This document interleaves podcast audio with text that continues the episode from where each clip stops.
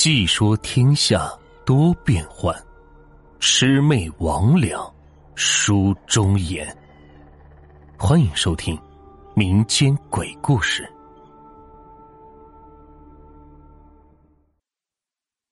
木腿老太太第二集。那天下午，我堂兄和小青年们在镇上和别人打了一架，打完架之后，晚上又一块喝了酒。喝完酒，他们骑摩托车把我堂兄送了回来，只不过没有送到家门口，而是放到了村口。我堂兄下车的时候，还在路边的河水里是吐酒来着，吃的干丝和猪耳朵，连同啤酒都吐了出来，吐了挺大的一片进来了不少的鱼儿。酒也吐完了，他也是出了一身汗，被风一吹，还清醒了一些，抹了抹嘴。我堂兄就往家走。现在的政策好，连农村都有路灯了。那个时候什么都没有，最多就是在车站和饭馆有两个灯泡。所以，我堂哥虽然回家的路是大路，但是路上是漆黑一片。这唯一的一盏灯，就是在十字路口电线杆上的灯泡，再有就是诊所的门灯。不过诊所就在我堂哥家的对面。看见诊所，我堂哥就到家了。我们那里雨水多，无论是冬天还是夏天，石板路上常年都是湿漉漉的。再加上河道、池塘也比较多，所以空气中、地面上潮气也是非常的重。因此，在我们那里，老人的关节炎的概率也是比较高的。我奶奶就有关节炎。一到阴天的时候，就疼的是哎呦哎呦的叫唤。因为地上潮湿，所以人走在地上的声音都是啪叽啪叽的，特别是晚上，有时候一个人走路特别的响亮，就跟后面有人跟着了似的。胆子小的是能给吓坏了。但是我堂哥也不怕呀，他身体好，打篮球很棒，所以胆子也大。但是那天他遇到的事情，觉得跟以往是不太一样。我们那个地方因为地理的原因，所以房子建的都是比较分散。从村口到我大伯家要经过一段长长的路，这条路算是我们村的主路，都是用石板铺成的，据说存在已经有两三百年了。白天的时候，这条路上还挺热闹。可是到了晚上，因为也没有什么娱乐项目，所以路上也就没有什么人。再加上没有灯，一个人走确实是挺瘆人的。要说距离，从村口到我堂哥家里，步行的话大概要走二十分钟左右。那天的天气还行，空气中有毛茸茸的月亮。我堂哥摇摇晃晃的往家走，踩着潮湿的路面。这偶尔是传来谁家孩子的啼哭，还有不知道哪儿来的野猫哀怨的叫声。我堂哥正走着呢，就听到身后有一阵踢踢踏踏的脚步声。我堂哥喝了酒，加上胆子也大，所以他什么都不怕。他是斜着眼回头瞅了瞅，身后不要说人，连条狗都没有。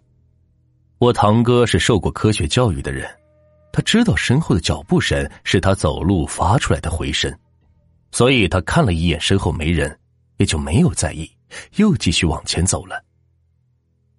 他往前又走了有一两百米，来到王传喜家的时候，觉得是有点不太对劲了。王传喜他们家这一块地方比较好，所以是一连盖了三栋房子，分别是王传喜两个弟弟。和王传喜的三个房子之间是留了间距，成了两条小巷子。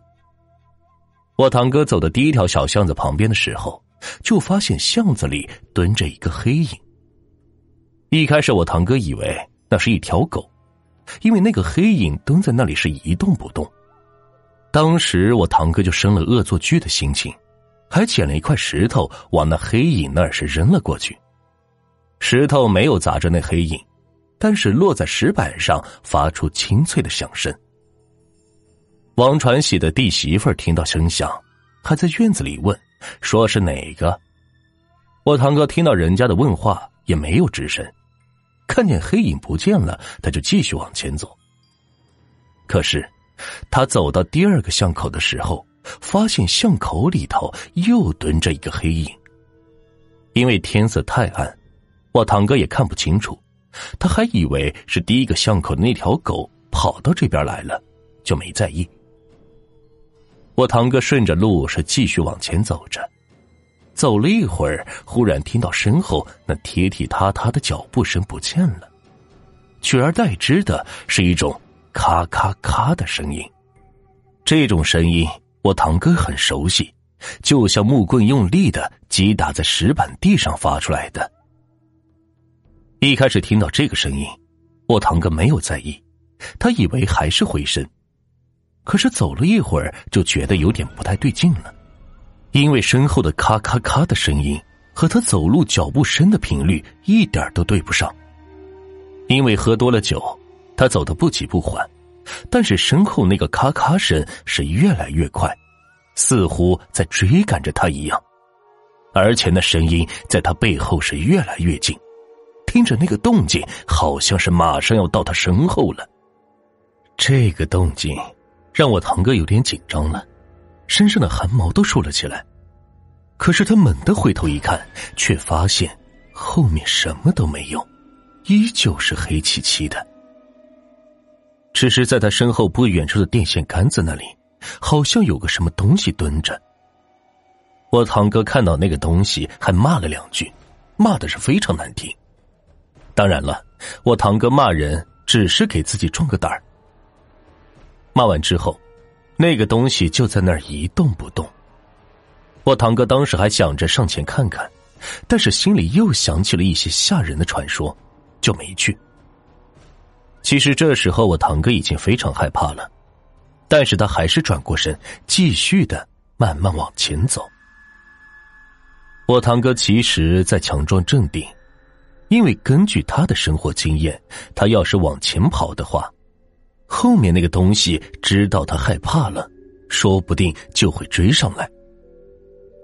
我堂哥刚开始往前走了一小段距离，身后并没有什么声音，但是走了一会儿之后，身后的咔咔声又传来了。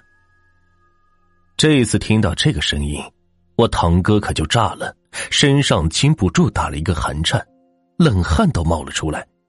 这个时候，我堂哥可就镇定不了了。起身拔腿就跑，其实这时候我堂哥离家已经非常的近了，都看见诊所了。我堂哥看到诊所，发力一阵猛跑，跑的是上气不接下气，一溜烟的就到了家门口。到了家门口，他还喘了半天，喘完之后，他才发现家里没人，这才想起来他爸爸昨天打工走了，他妈也去照顾他姥姥去了。其实我还有一个堂姐，那会儿我堂姐已经上大学了，不在家。家里没人倒是其次，主要是我堂哥手里没钥匙，这个把我堂哥给急坏了。身后有东西追着自己呢，本来他想翻墙进去的，可是他看见门口的石臼，就想起来之前我大娘给他说的，石臼下面有把钥匙，他赶紧是翻开石臼，拿了钥匙是进了家门。我堂哥进了家，并没有马上进屋，而是关上门之后，趴在门缝里往外看。诊所的灯照的路上是明晃晃的，我堂哥就想看清楚，跟着他的究竟是个什么东西。本集就到这里，下集更精彩。